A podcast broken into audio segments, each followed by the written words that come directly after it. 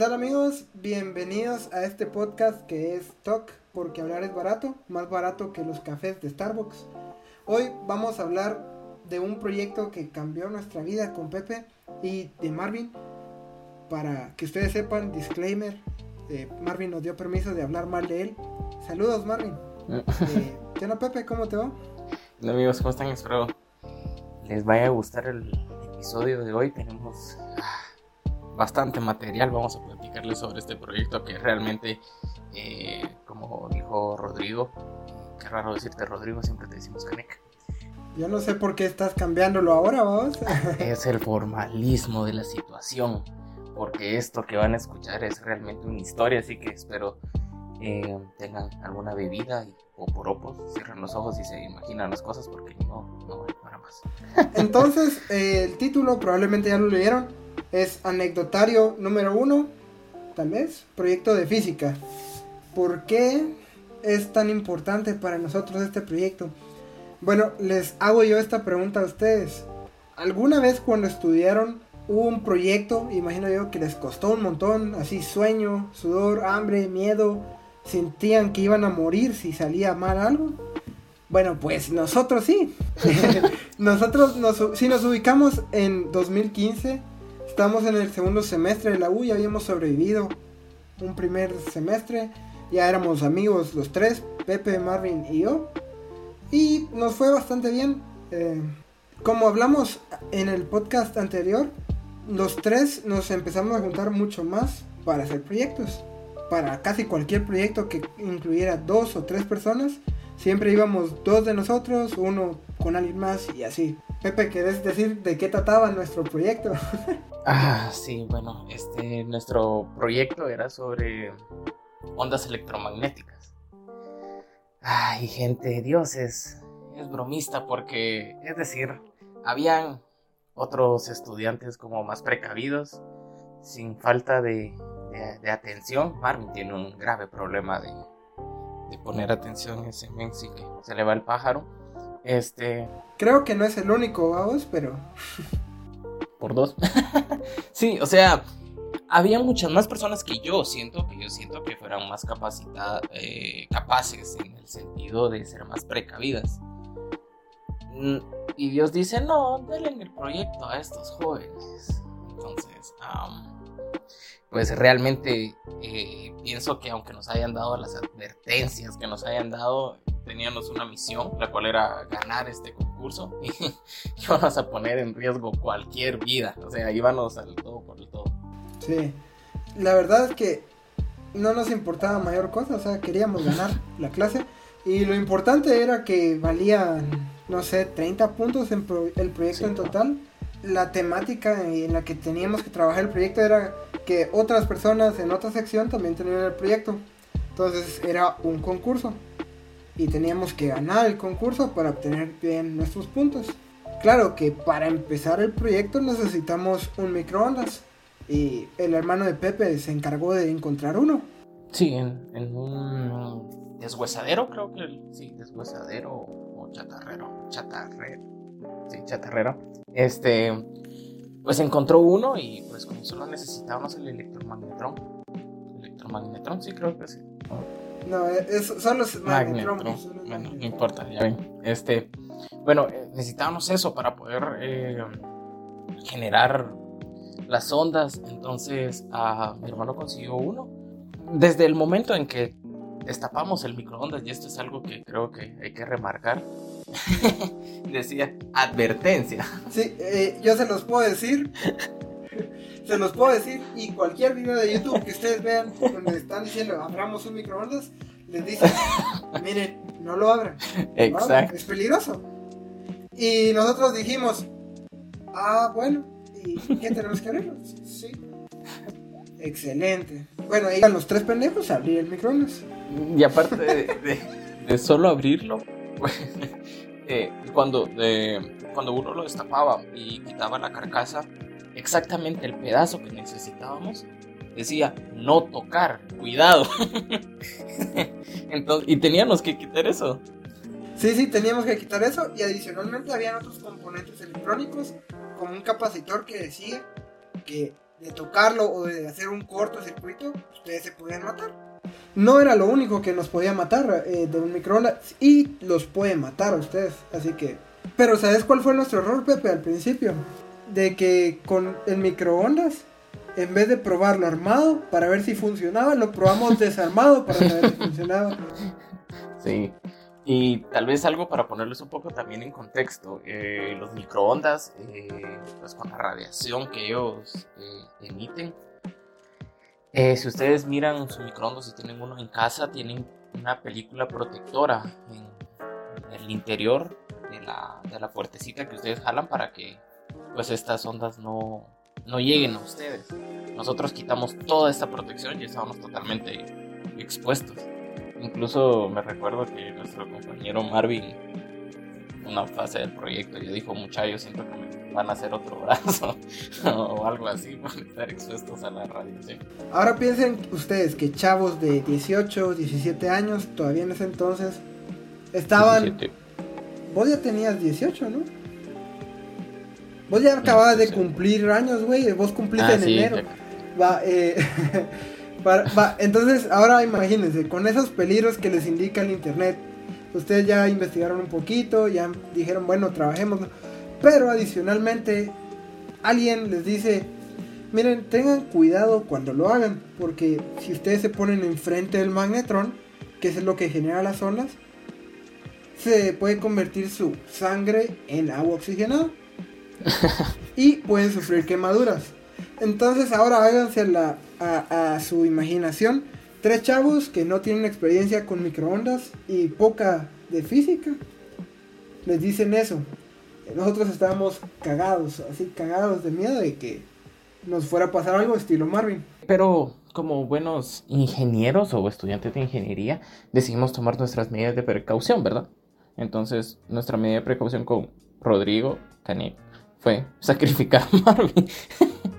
Entonces le decían Marvin, te toca encenderlo. O eh, también me, me recuerdo que también lo que hacíamos era eh, en, la, en el patio de mi casa, pues hay una puerta de vidrio. Entonces lo que hacíamos era cerrar la puerta de vidrio y desde adentro decirle a Marvin, hey Marvin, ahora encendelo.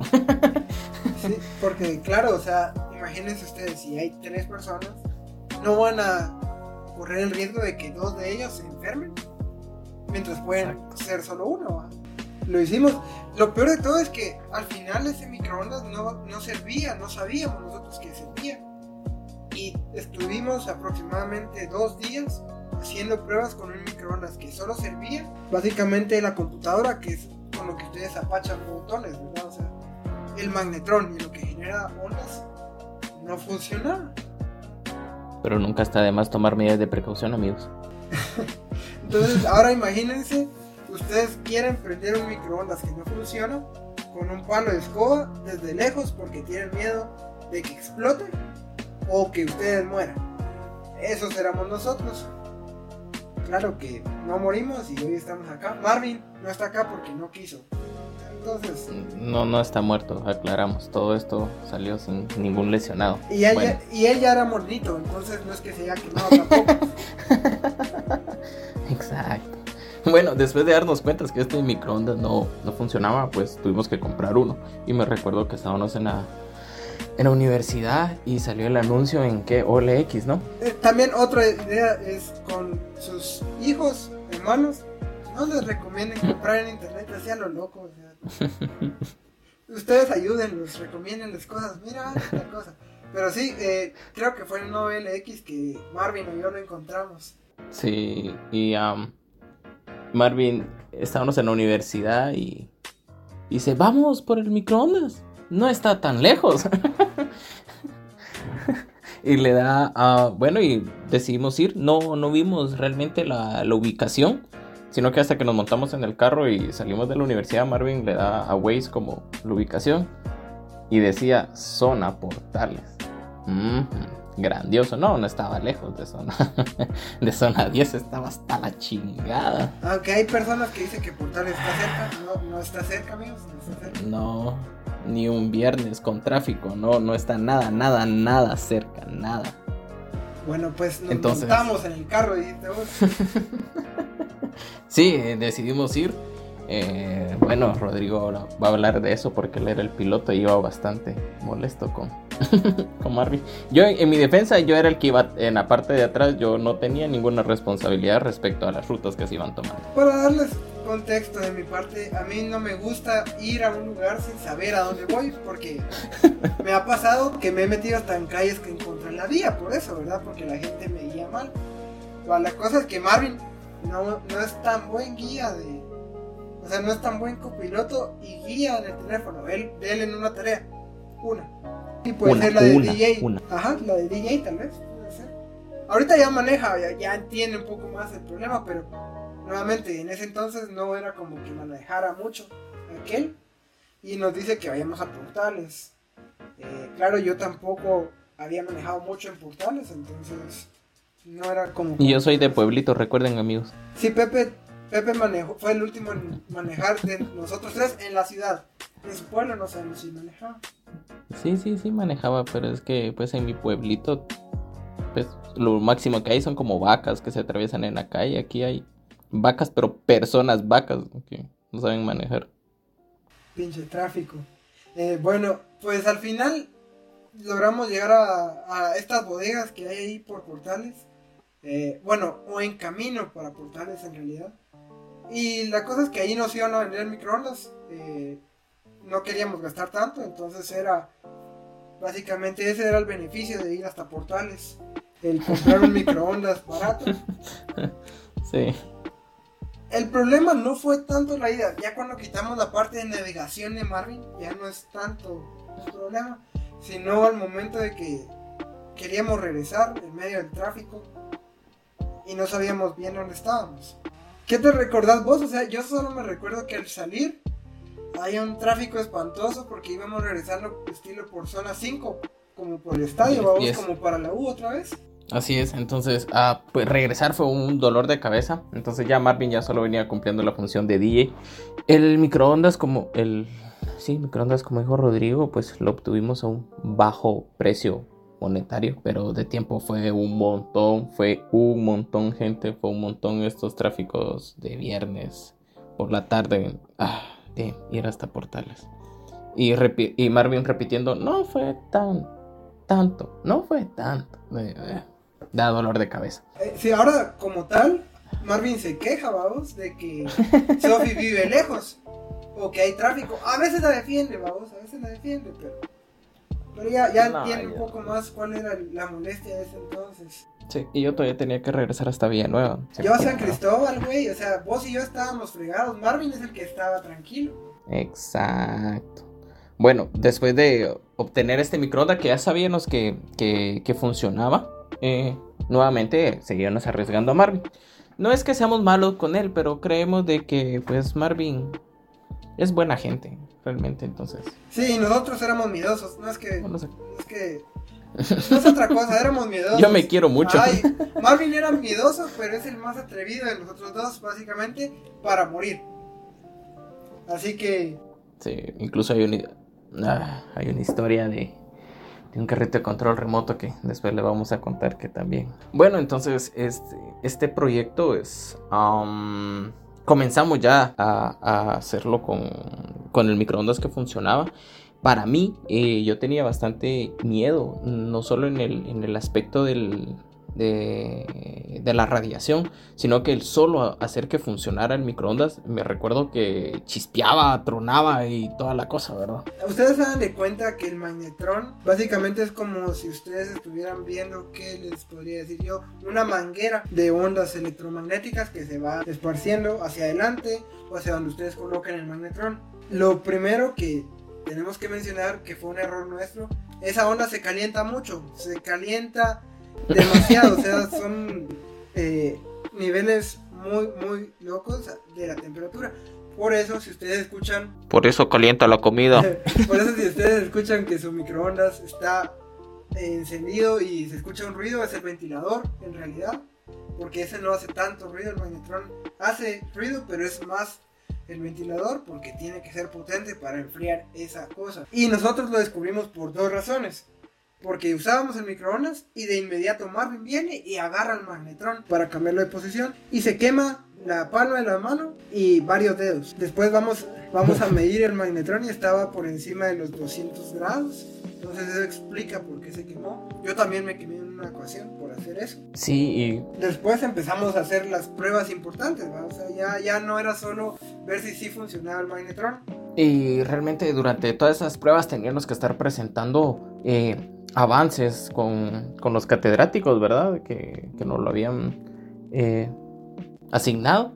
y lo más gracioso era, eh, ¿qué hicieron de avance? Y todos como, mm, pues se quemó Marvin, ¿verdad? O mm, pues o, en nuestro avance de hoy fue que no agarró fuego lo que estábamos utilizando. O ya tenemos un microondas. Teníamos- sí, o sea, nuestros mayores avances durante, creo, dos semanas, más o menos, fue prácticamente sobrevivir. Porque realmente, tal vez ustedes eh, no crean, pero es realmente arriesgado trabajar con, con el magnetrón de un microondas. Eh, y más que eso, también hay que ver los materiales que uno utiliza, como dice Rodrigo, esa cosa era demasiado caliente, demasiado. No podíamos utilizar eh, materiales conductores de calor para agarrarlo, no podríamos utilizar madera porque iba a agarrar más fuego, o sea, nos topamos con un... Ahora piensen ustedes que si muchos adultos hoy en día se preocupan por la radiación que emite su teléfono o un router, pues se pueden preocupar. Lo último que tenemos que compartirles es, por ejemplo, que el proyecto se empezó a hacer con botes de Pringles. Empezamos a utilizar focos de neón de los blancos porque eso nos ayudaban a saber hasta dónde llegaban más o menos el rango de las ondas ajá, electromagnéticas y siempre siempre que trabajamos ese proyecto era un miedo constante a morir o a tener eh, que la sangre se nos convirtiera en agua oxigenada. pues pues claro solo podemos decirles que después pasaron cosas interesantes desvelos armar un proyecto de último momento casi morir de verdad o sea casi morir Like always. pero ganamos la primera fase ganamos la primera fase pasamos Exacto. todo lo que les acabamos de decir se los contaremos en el próximo episodio. Así quedamos así como ustedes estén pendientes del podcast de cómo terminó y quién casi murió. No fui yo, creo. No, no, no, no. Bueno. Tal vez fue Marvin. Por eso no está acá. Y bueno amigos, recuerden que no es lo mismo Gil Pérez que Perejil.